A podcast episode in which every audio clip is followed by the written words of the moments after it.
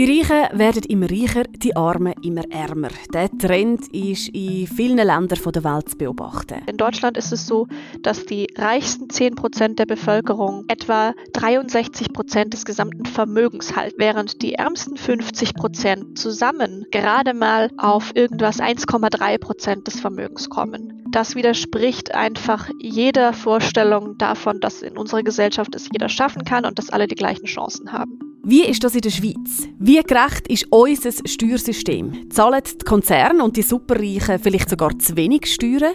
Dazu gibt es verschiedene Meinungen. Die Schweiz hat wahrscheinlich eines der, der gerechtesten Steuersysteme auf der Welt. Die Chance, dass ein Arbeiterinnenkind an die Universität kann gehen kann, ist in der Schweiz viel kleiner als in anderen Ländern. Das ist der Durchblick.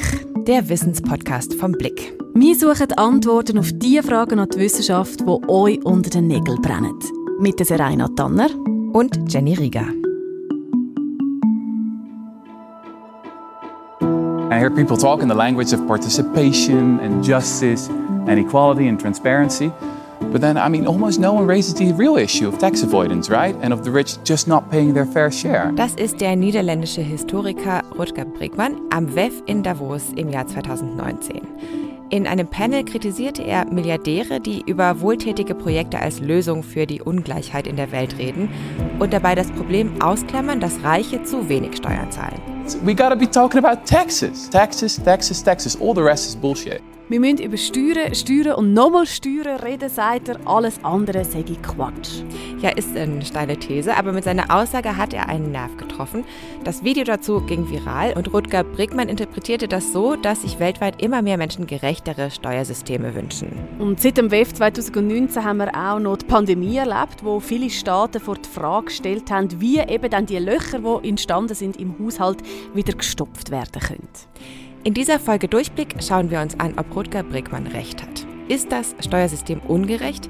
Und wenn ja, wie könnte ein gerechteres Steuersystem aussehen? Und wie sieht das bei uns in der Schweiz genau aus? Ja, Steuern ist ein Thema, wo immer wieder sehr viel Aufmerksamkeit bekommt, selbstverständlich. Da bei uns in der Schweiz speziell, weil wir auch immer mal wieder über eine Steuerinitiative oder eine Steuerreform quasi abstimmen. Gerade letzte haben wir ja über Teilabstaffung von der Verrechnungssteuer abgestimmt und das ganz, ganz knapp abgelehnt. Und letztes Jahr hat es noch die 99%-Initiative gegeben, die eine höhere Besteuerung von äh, sehr grossen Vermögen hat erreichen Genau, diese 99%-Initiative wurde zwar auch abgelehnt, aber es gibt immer mehr Stimmen, die eine höhere Besteuerung sehr wohlhabender Menschen befürworten und teilweise sind das die Stimmen von sehr wohlhabenden Menschen. Mein Name ist Stefanie Bremer, ich bin 33 Jahre jung, ich bin Mitglied einer Unternehmerfamilie und ähm, dadurch vermögend. Stefanie Bremer ist Millionenerbin und Stefanie Bremer ist nicht ihr richtiger Name, sondern ein Pseudonym, das sie benutzt, wenn sie in der Öffentlichkeit auftritt, um ihre Familie zu schützen. Sie ist aktiv bei Tax Me Now, eine Initiative von Vermögenden, die sich für Steuergerechtigkeit in Deutschland, Österreich und der Schweiz einsetzen. Im Vorfeld der Bundestagswahl in Deutschland 2020 kamen Menschen aus dem aktivistischen Umfeld auf uns zu und haben angeregt, dass wir uns in die Öffentlichkeit bewegen sollen mit dieser Forderung nach mehr Steuergerechtigkeit, weil eben im Rahmen der Corona-Pandemie der Staat große Schulden aufgenommen hat, um die Wirtschaft und die Gemeinschaft zu unterstützen und die ja irgendwie zurückgezahlt werden müssen. Stefanie Bremer und die anderen Initiantinnen und Initianten wollen also höhere Steuern zahlen. Genau, und sie haben auch konkrete Forderungen. Die Wiedereinführung der Vermögenssteuer, die Rücknahme von Ausnahmen bei der Erbschafts- und Schenkungssteuer, eine Umgestaltung der Kapitalertragssteuer weg vom Pauschalen hin zum Progressiven, eine offene Debatte über eine Vermögensabgabe und eine bessere Ausstattung der Finanzämter, damit sie Steuervermeidung und Steuerhinterziehung effektiver bekämpfen können. Diese Punkte beziehen sich vor allem auf Deutschland, wo es eben zum Beispiel aktuell keine Vermögenssteuer gibt, im Gegensatz zur Schweiz. Sie hat auch noch ein paar andere Punkte genannt, wo wir gerade noch ein bisschen konkreter darauf werden eingehen. Aber zuerst mal muss man ja schon sagen, es wirkt eher ungewöhnlich, dass reiche Menschen mehr Steuern zahlen wollen. Was ist denn Ihre Motivation? Ich kam dazu einfach durch Tatsachenberichte von ExpertInnen, die mir dargelegt haben, dass ich in einer sehr privilegierten Position bin und dass die aktuelle Gesetzgebung vor allem vermögende Menschen steuerlich bevorzugt. Und das ohne, dass da eine wirklich faire Begründung dahinter steht. Und gleichzeitig eben auch die Zahlen, die zeigen, dass es eine massive Vermögensungleichheit gibt. Also gerade in Deutschland ist es so, dass die reichsten 10 Prozent der Bevölkerung etwa 63 Prozent des gesamten Vermögens halten, während die ärmsten 50 Prozent zusammen gerade mal auf irgendwas 1,3 Prozent des Vermögens kommen. Das widerspricht einfach jeder Vorstellung davon, dass in unserer Gesellschaft es jeder schaffen kann und dass alle die gleichen Chancen haben. Stefanie Bremer stellt auch die Frage, wie viel Geld ein Mensch überhaupt wirklich brauchen kann. Es gibt Studien, die sagen, es gibt ein festes Monatseinkommen, ab dem steigt das subjektive Glücksempfinden nicht mehr. Also das ist natürlich weit mehr, als man braucht, um seinen persönlichen Lebensunterhalt zu decken.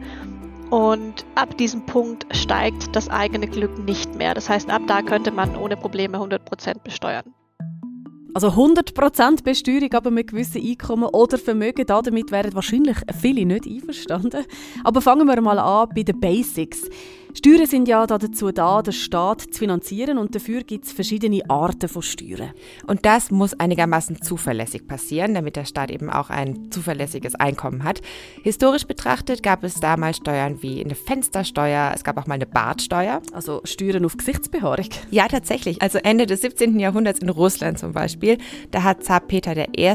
diese Bartsteuer erhoben, weil er eigentlich wollte, dass alle ihre Bärte abrasieren. Zum Finanzieren vom Staat ist das wahrscheinlich nicht sehr gut geeignet, oder? Wenn Bärte ab sind, gibt es ja dann keine Abgaben mehr. Genau, darum kennen wir heute auch zuverlässigere Steuern. Wir wollen ein zuverlässiges Steuersystem. Aber wir wollen natürlich auch ein gerechtes Steuersystem. Das ist Christoph Schaltegger, Professor für politische Ökonomie an der Uni Luzern und am Institut für Schweizer Wirtschaftspolitik. Das heißt, wir wollen in der Gesellschaft nicht die vor allem belasten, die schmale Schultern haben, sondern wir wollen die stärker belasten, die breitere Schultern haben. Aber wir wollen letztlich auch, dass die, die schmalere Schultern haben, nicht nicht belastet werden, sondern dass sie sich auch an der Finanzierung vom Staat beteiligen, denn letztendlich kommen ja die öffentlichen Leistungen, die wir damit finanzieren, auch allen Bürgerinnen und Bürgern zu gut.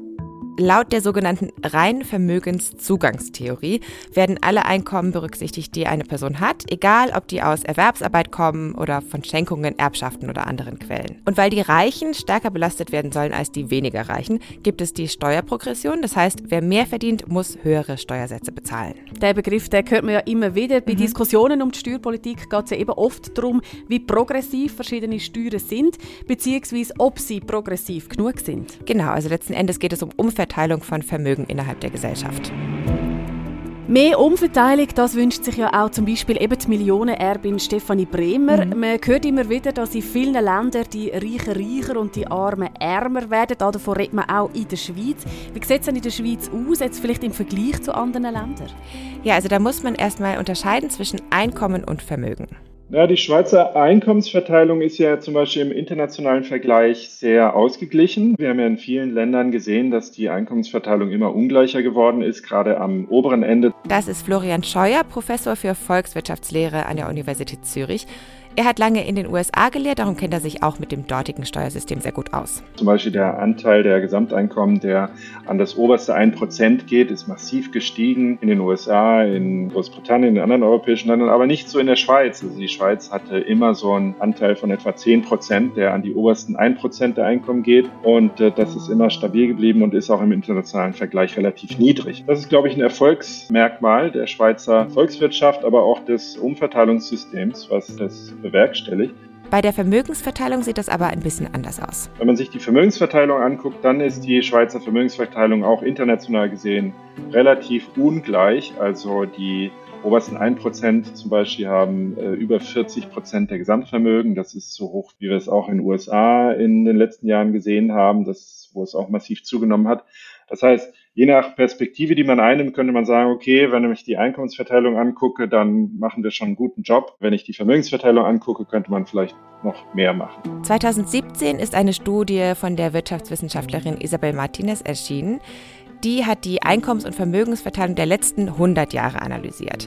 Und die Studie zeigt, dass die Ungleichheit in der Schweiz nicht so stark ausgeprägt ist wie vielleicht in anderen Ländern. Allerdings haben die Anteile der Superreichen in letzter Zeit zugenommen. Und das gilt vor allem für Vermögen. Wie kommt es denn, dass die Vermögen der Reichsten eben noch gewachsen sind? Ich glaube, das äh, hat sehr stark damit zu tun, dass äh, gerade die Erträge auf Vermögen am oberen Ende immer sehr hoch gewesen sind. Das hat man jetzt auch während der Corona-Krise gesehen, wie gerade die absoluten Spitzenvermögen sehr gut durch die Krise gekommen sind, um es vorsichtig zu formulieren. Die hatten teilweise Erträge von im Durchschnitt über 10 Prozent.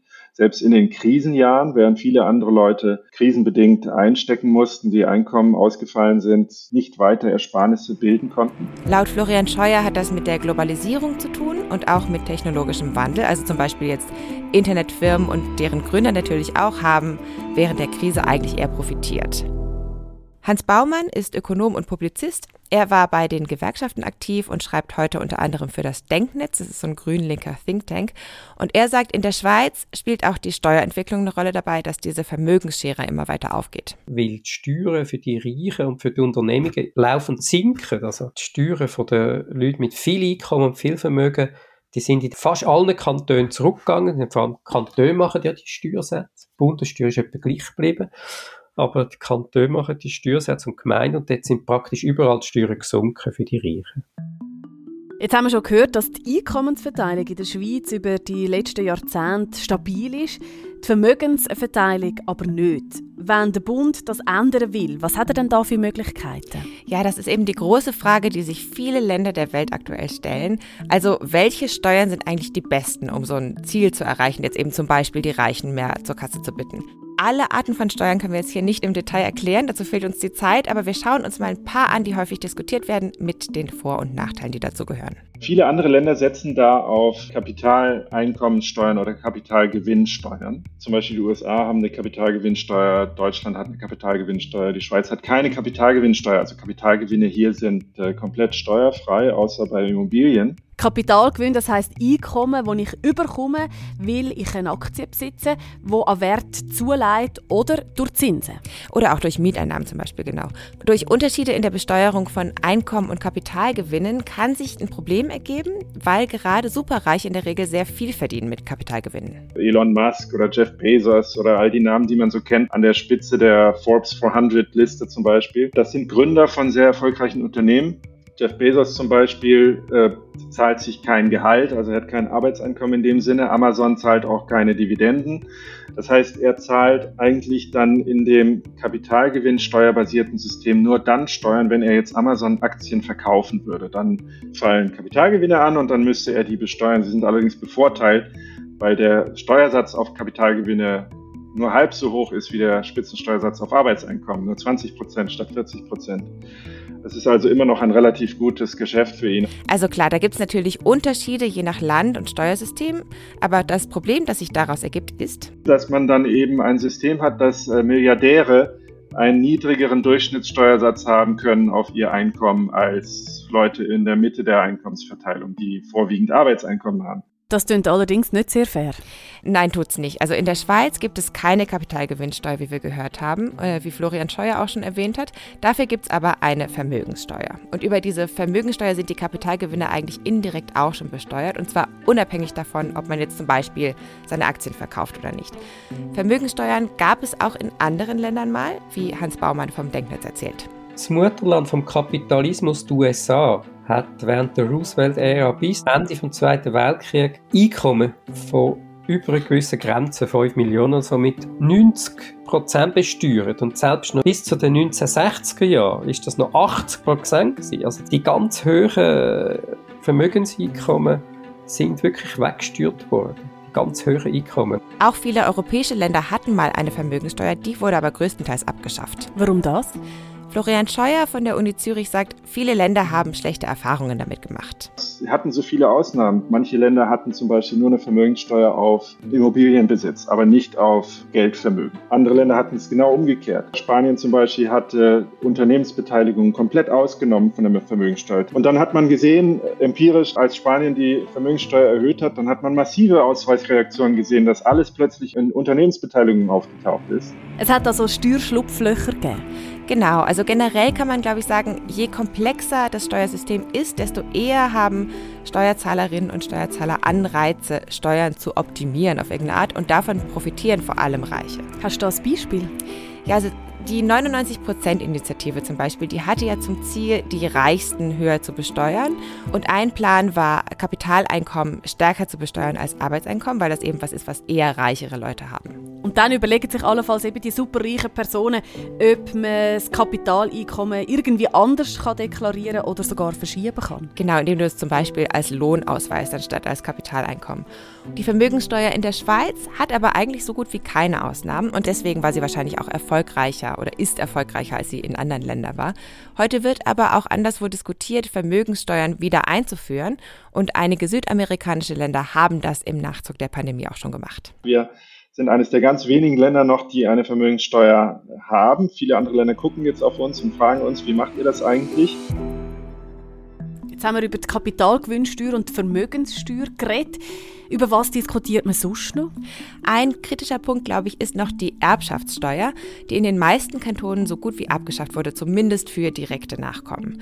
Als Grund dafür nennt Florian Scheuer den Steuerwettbewerb zwischen den Kantonen. Das ist eigentlich im internationalen Vergleich so ein bisschen wieder so ein Unikat, dass man auf so geringem geografischen Raum äh, so viel Steuerwettbewerb zulässt. Und der Steuerwettbewerb, gerade bei der Erbschaftssteuer, hat, glaube ich, dazu geführt, dass äh, jeder Kanton das Gefühl hatte, oh, jetzt hat mein Nachbarkanton die Erbschaftssteuer gesenkt. Um jetzt die Abwanderung der Superreichen zu bremsen, muss ich auch senken, damit die hier bleiben, damit ich wenigstens noch ein bisschen Steuereinnahmen habe aus der Erbschaftssteuer. Und das hat dann zu so einer Abwärtsspirale geführt. Bis jetzt haben wir vor allem über die Besteuerung von sehr reichen Menschen geredet. Wir haben aber eingangs auch Konzerne erwähnt. Genau. Wie sieht es denn dort aus? Da gibt es die Unternehmensgewinnsteuer und in der Schweiz liegt der durchschnittliche Steuersatz bei etwa 14,9 Prozent. Die effektiven Steuersätze für Unternehmen sind aber von Kanton zu Kanton verschieden und der niedrigste Steuersatz liegt bei 11,85 Prozent. Damit gehört die Schweiz zu den Niedrigsteuerländern, also nur Irland hat niedrigere Unternehmenssteuern. Und wir wissen, das macht die Schweiz zu einem attraktiven Standort eben für internationale Konzerne, die ganz sicher auf ihre Steuerabgaben schauen und die wollen so klein wie möglich behalten. Klar, das sagt auch Christian Frei, stellvertretender Leiter im Bereich Finanzen und Steuern bei Economy Suisse, dem Dachverband der Schweizer Wirtschaft. Steuern sind allgemein wichtig für, für die Standortattraktivität. Für die Schweiz sind sie besonders wichtig, weil die Schweiz hat andere Kostenblöcke die sehr hoch sind. Namentlich die Lohnkosten für die Unternehmen sind in der Schweiz sehr hoch, weil die Löhne einfach hoch sind. Dazu kommen andere Kosten, Mieten, Immobilienpreise sind sehr hoch in der Schweiz. Oder die Schweiz ist so heisst häufig eine Hochpreisinsel und das gilt eben nicht nur für Konsumenten, sondern es gilt auch für die Unternehmen. Und damit der Standort Schweiz für die Unternehmen trotzdem attraktiv bleibt, muss man das irgendwie kompensieren können. Christian Frei hat übrigens zusammen mit Christoph Schaltegger mehrere Studien verfasst. Und Frei sagt, die Rechnung, die Schweiz mit Unternehmenssteuerreformen zu einem attraktiven Wirtschaftsstandort zu machen, sei aufgegangen. Viel äh, international erfolgreiche, hoch innovative Firmen haben sich in der Schweiz angesiedelt, haben hier ihre Aktivitäten ausgebaut und das führt dazu, dass eben die Steuereinnahmen schlussendlich dann von diesen Firmen gewachsen sind. Die Unternehmensbesteuerung wird sich in absehbarer Zeit aber verändern, weil die G20 und die OECD-Staaten 2023 eine Mindeststeuer von 15 Prozent für die größten multinationalen Konzerne beschlossen haben. Konkret sind die Unternehmen betroffen, die einen Jahresumsatz von 750 Millionen Euro und mehr haben. Das heißt, wenn das überall so ist, gibt es vielleicht eben weniger Anreiz für Firmen, Gewinne in so Niedrigsteuerländer zu verschieben. Ja, und das soll auch den Steuerwettbewerb zwischen verschiedenen Ländern eindämmen, damit die Steuern nicht einfach immer weiter fallen. Christoph Schaltegger sieht das aber kritisch. Ja, also die Unternehmensgewinnsteuer ist eigentlich schon länger auf dem Radar, weil Politiker das Gefühl haben, dass die sinkenden Steuersätze auf den Unternehmensgewinn ein sogenannter Race to the Bottom, einen Wettlauf zu Nullbesteuerung würde verursachen.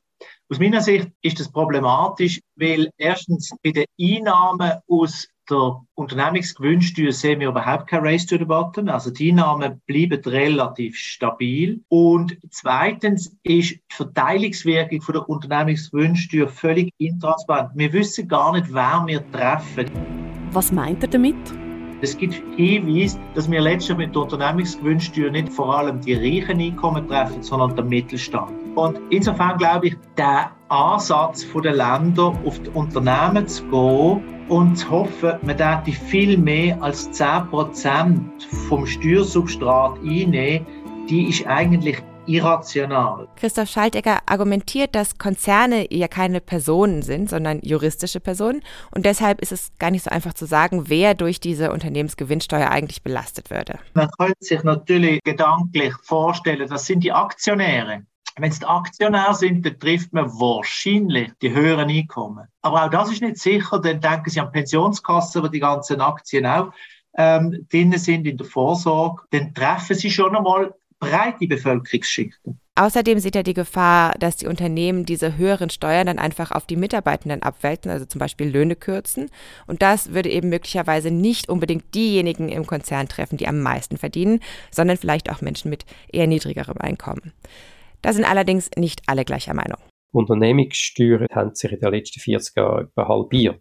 Hans Baumann vom Denknetz sagt, es gebe durchaus ein Race to the Bottom und auch andere Autoren vermuten, dass die Unternehmenssteuern in den letzten 40 Jahren eigentlich überall auf der Welt gesunken sind. Das hat mit dem Steuerwettbewerb zwischen Ländern zu tun. In der Schweiz würde diese Minimalsteuer von 15 Prozent für manche Kantone eine Steuererhöhung bedeuten für Konzerne, aber eben nicht bei allen, denn manche haben schon höhere Unternehmenssteuersätze. Die OECD-Steuer von 15 Prozent wird das auch ein bisschen mildern, der Steuerwettbewerb zwischen unseren Kantonen. Das ist wirklich ein gewisser Fortschritt. Wenn wir auch sagen, jetzt vom Denken, jetzt ist viel zu wenig, die Mindestbesteuerung müsste eigentlich 20 Prozent sein, nicht 15 Prozent. Aber immerhin, es ist ein gewisser Fortschritt.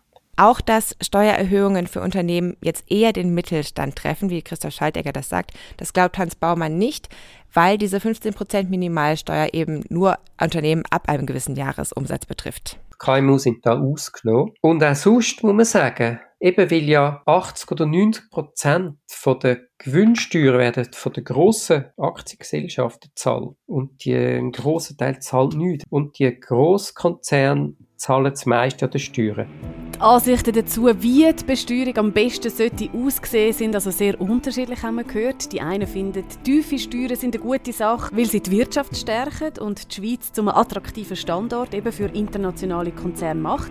Die anderen sagen, zu tiefe oder zu wenig progressive Steuern führen zu mehr Ungleichverteilung von Einkommen und Vermögen. Das hat natürlich auch etwas mit der politischen Einstellung zu tun. Oder? Ja, absolut. Kann man die Frage dann, ob Superreiche und Konzerne zu wenig Steuern zahlen, überhaupt beantworten? Oder ist das ein bisschen, je nach politischem Couleur halt ein bisschen unterschiedlich? Ja, also ich denke zu einem gewissen Grad sicherlich. Florian Scheuer von der Uni Zürich sagt dazu. Das ist eine politische Frage, wo ich als Ökonom jetzt keine objektive Antwort dazu geben kann. Ich kann sagen, dass in vielen Ländern eben es so ist, dass die Superreichen einen geringeren Durchschnittssteuersatz haben auf ihr Gesamteinkommen gerechnet als Menschen weiter unten in der Einkommensverteilung und dass das allgemein, glaube ich, als ungerecht empfunden wird. Dass wir zumindest haben wollten, dass die Milliardäre relativ gesehen gleich viel zahlen wie Leute zum Beispiel im, im, mittleren Bereich der Einkommensverteilung. Und wenn das der Fall ist, dann muss man einfach über Lösungen nachdenken, wie man das sicherstellen kann. Und auch da gehen ja die Meinungen auseinander, angefangen bei der Frage, wie gerecht oder eben ungerecht ein Steuersystem überhaupt ist. Ja, das ist so. Also Christian Frey von Economy Suisse findet zum Beispiel. Ich würde sagen, die Schweiz hat wahrscheinlich eines der, der gerechtesten Steuersysteme auf der Welt und das hat vor allem damit zu tun, wer entscheidet, wie das Steuersystem aussieht. Wir haben in der Schweiz ein Steuersystem, das stark föderal geprägt ist und wir haben auch die direkte Demokratie. Und das zusammen führt dazu, dass eigentlich immer der Kreis von Bürgerinnen und Bürgern über das Steuersystem entscheidet, wo letztlich auch betroffen ist, also wo die Steuern zahlt und wo dann auch von den staatlichen Leistungen, die damit finanziert werden, profitieren. Er betont, dass das Prozent mit den höchsten Einkommen zu den gesamten Steuereinnahmen der Schweiz am meisten beiträgt. Die reichsten 1% zahlen nämlich mehr als die ärmsten 50 Prozent. Hans Baumann vom Denknetz, der kritisiert, dass diese Zahlen nicht berücksichtigen, dass diese reichsten 1% auch unverhältnismäßig hohe Einkommen haben und wenn die Ungleichverteilung weiter steigt, dann sieht er darin eine Gefahr für die Demokratie. Ich denke, die demokratische Gesellschaft die kann nur funktionieren, wenn es eine gewisse Gleichheit gibt. Sobald Ungleichheit so groß wird, dass die einflussreichsten und vermögendsten Menschen können die Medien beherrschen und Meinungen machen, dann ist Demokratie fast nicht mehr möglich. Also wenn eine reiche Person in der Schweiz kann eine Volksinitiative lancieren indem sie Leute zahlt, die Unterschriften sammeln, und dann einen ganzen Abstimmungskampf praktisch im Alleingang macht, dann muss man sich schon langsam fragen, ob Demokratie so noch funktionieren kann. Jetzt ist die Ungleichheit in der Schweiz vielleicht nicht ganz so ausgeprägt wie in anderen Ländern, wie zum Beispiel in den USA. Das betont Christoph Schaltegger. Und er sagt, die soziale Mobilität in der Schweiz sei eigentlich hoch. Das heißt, 80 Prozent von meinem Erfolg, von ihrem Erfolg, hängt von ihnen und mir ab. Und ein bisschen weniger als 20 Prozent hängt davon ab, von welchem Status sie ererbterweise profitieren können. Dieses Verhältnis 80-20, das ist auf die zweite Generation bezogen.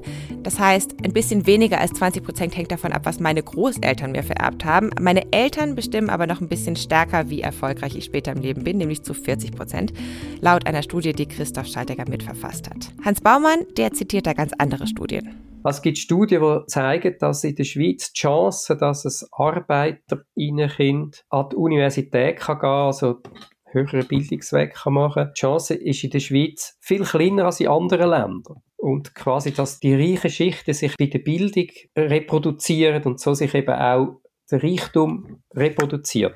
Das ist in der Schweiz ziemlich krass. Ja, also ich denke, da ist auch ein bisschen die Frage, welche Daten man genau erhebt, um soziale Mobilität in der Gesellschaft zu messen oder zu bewerten. Es gibt aber schon Hinweise, dass also große Vermögen irgendwie so klebrig sind. Das sprich, wenn deine Familie sehr wohlhabend ist, dann bist du das auch und dann sind es vielleicht auch deine Nachkommen. Also 80 Prozent der 300 reichsten Schweizerinnen und Schweizer, dazu gibt es Daten, die haben ihr Vermögen geerbt. Was ja aber dann vielleicht auch wieder für eine Erbschaftssteuer spricht. Ja, es gibt auf jeden Fall BefürworterInnen für diese Idee. Wir haben ja jetzt vor allem unterschiedliche Voten von Wirtschaftswissenschaftlern gehört. Wie kann es denn überhaupt sein, dass sie zu so unterschiedlichen Schlussfolgerungen kommen, obwohl ja die Datenlage ja die gleiche ist? Ja, also zum einen liegt das sicherlich daran, welche Parameter man sich genau anschaut, um das Steuersystem zu bewerten.